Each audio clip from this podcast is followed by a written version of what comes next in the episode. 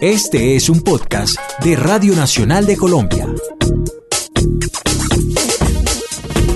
Bienvenidos a una nueva edición de este podcast de Radio Nacional de Colombia, Conceptos Claves. Hoy estamos con el profesor Ariel Ávila, analista del conflicto e integrante de la Fundación Paz y Reconciliación, con quien queremos revisar los hechos más recientes del proceso de paz que se adelanta entre las FARC y el gobierno nacional en La Habana, en Cuba. Y precisamente queríamos preguntarle, profesor Ariel, ¿qué aspectos destaca usted de ese acuerdo sobre víctimas? Muy amable por su invitación. Mire, yo del acuerdo destacaría básicamente cuatro cosas. Por un lado, el acuerdo está centrado en la verdad y en las víctimas. Dice toda la verdad, si reconoce los hechos, los crímenes que cometió, puede tener o estar dentro de la jurisdicción especial para la paz. Si usted no dice la verdad o la dice parcialmente, va a pagar cárcel y va a pagar 20 años de cárcel. Entonces es, un, es, un, es, es, una estructura que se monta sobre la víctima y la verdad, es decir, el la reparación a las víctimas. Es un sistema integral de reparación a las víctimas. En el acuerdo de ayer se entregó la verdad con el tema de la Comisión de la Verdad, la justicia con la Jurisdicción Especial para la Paz y se entregó el tema de reparación, quedando faltando el tema del derecho a la garantía de no repetición que se va a tratar en el siguiente punto. Segundo, yo creo que lo que demuestra lo que demuestra las 63 páginas, los 75 puntos de la Jurisdicción Especial para la Paz, es que todos esos mitos que habían eh, se derrumbaron. Va a haber justicia, eso queda claro.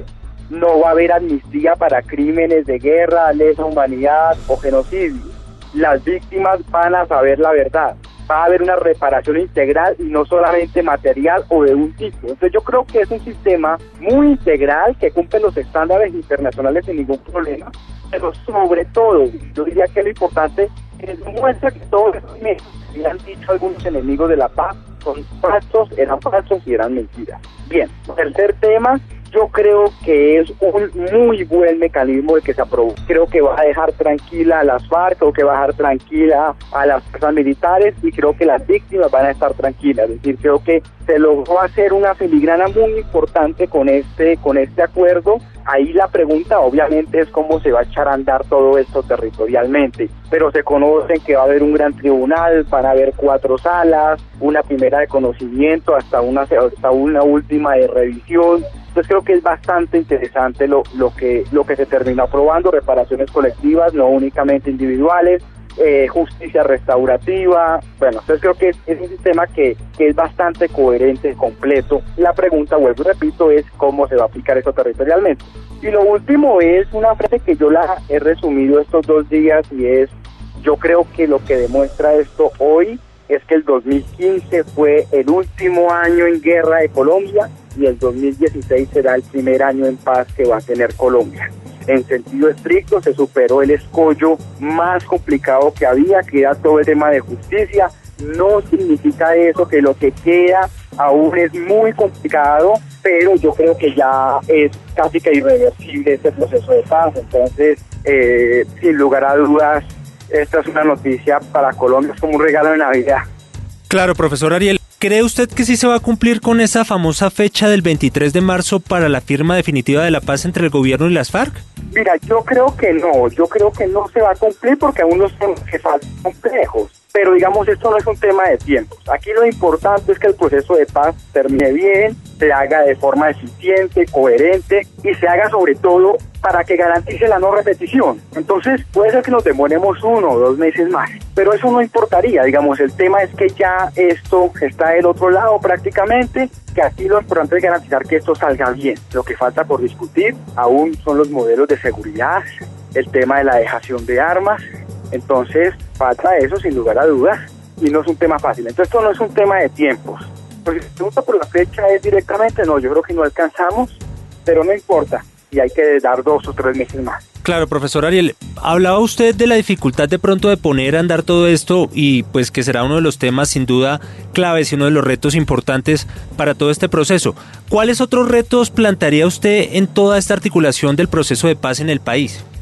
No, pues yo creo que hay muchos, un tema presupuestal para todo el tema de aplicación de los acuerdos, en los temas de tierras, narcotráfico, un tema de perdón, reconciliación para los temas de participación política, que se acepte que van a participar políticamente las FARC, un tema y también muy seguramente de todo lo que es toda la nueva administración, eh, todos los nuevos funcionarios, las nuevas instituciones, se liquidó INCODER, se van a crear tres nuevas agencias para el tema de tierra, este tema de sustitución de cultivos, todo este mecanismo de la Jurisdicción Especial para la Paz, o sea, es decir, echar a andar esto territorialmente es el principal reto. Pero hay un tema presupuestario, hay un tema de reconciliación política y hay un tema obviamente de todo lo que es hacer coherente a nivel local, en los municipios, en las gobernaciones.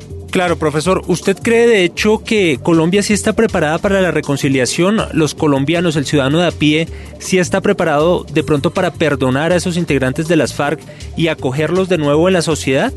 Yo creo que la gente que ha vivido el conflicto armado está preparada para el perdón y está preparada para la reconciliación. Las víctimas, me impresiona, a pesar de que han sufrido el conflicto, quieren este tema y gusta la Jurisdicción Especial para la Paz. Me preocupa ese colombiano de a pie, ese colombiano de las ciudades que nunca ha vivido el conflicto armado y que está lleno de prejuicios. Creo que ahí es el tema más complejo. Entonces yo lo que le digo es, yo creo que las víctimas están muy preparadas. El aquel ciudadano del común que no ha sufrido el conflicto armado, creo que el que no está preparado y aquí tiene que haber una gran pedagogía para la paz, un gran esfuerzo porque esto no va a salir del todo bien. ¿Cree que los colombianos finalmente van a apoyar en el plebiscito a la paz? ¿Van a votar por sí a la paz finalmente? ¿O, podría haber ahí algún problema, un escollo para, para el gobierno y para todo el proceso? Yo tengo miedo al plebiscito me preocupa que no vaya a pasar porque creo que hay muchas ideas erróneas encontradas sobre el proceso de paz. Sin embargo, aspiro que haya una buena estrategia, una buena pedagogía de comunicación por parte del gobierno, a que los colombianos entiendan que siempre será mejor la paz que la guerra y esperemos a que se apoye. De todas maneras, yo no soy tan optimista en este tema, pero esperaría que hará positivamente. Desde la Fundación Paz y Reconciliación se han hecho de pronto análisis, estudios de cómo va a cambiar Colombia ya estando en paz. No, pues van a haber unos retos inmediatamente humanitarios en 281 municipios de los 1.102 del país. Se va a acabar la siembra de minas, se van a acabar los bombardeos, se van a acabar los combates. Entonces hay un primer, hay un tema para unos 4 o 5 millones de personas donde la situación humanitaria va a mejorar mucho. Lo segundo es que efectivamente todos los gastos que hayan en bombardeos, en pie de fuerza, eso se va a disminuir y se pueden traducir en temas de escuelas, de colegios, en temas de hospitales. Lo tercero es que para todas estas regiones históricamente afectadas por el conflicto va a llegar mucha inversión para crear empresas, para crear trabajo serio. Y lo cuarto es que como está hecho el tema del proceso de paz, van a haber inversiones inmensas en vías terciarias por ejemplo, en escuelas, en hospitales. Y de hecho hay una cosa adicional, Colombia va a producir víctimas y vamos a acabar con la justificación política de la lucha armada. Entonces yo creo que esos son los principales retos, son muchos, muchos. Pues profesor Ariel Ávila, muchas gracias por estar en este podcast de la Radio Nacional de Colombia, Conceptos Claves. Bueno, muy amable, muchas gracias.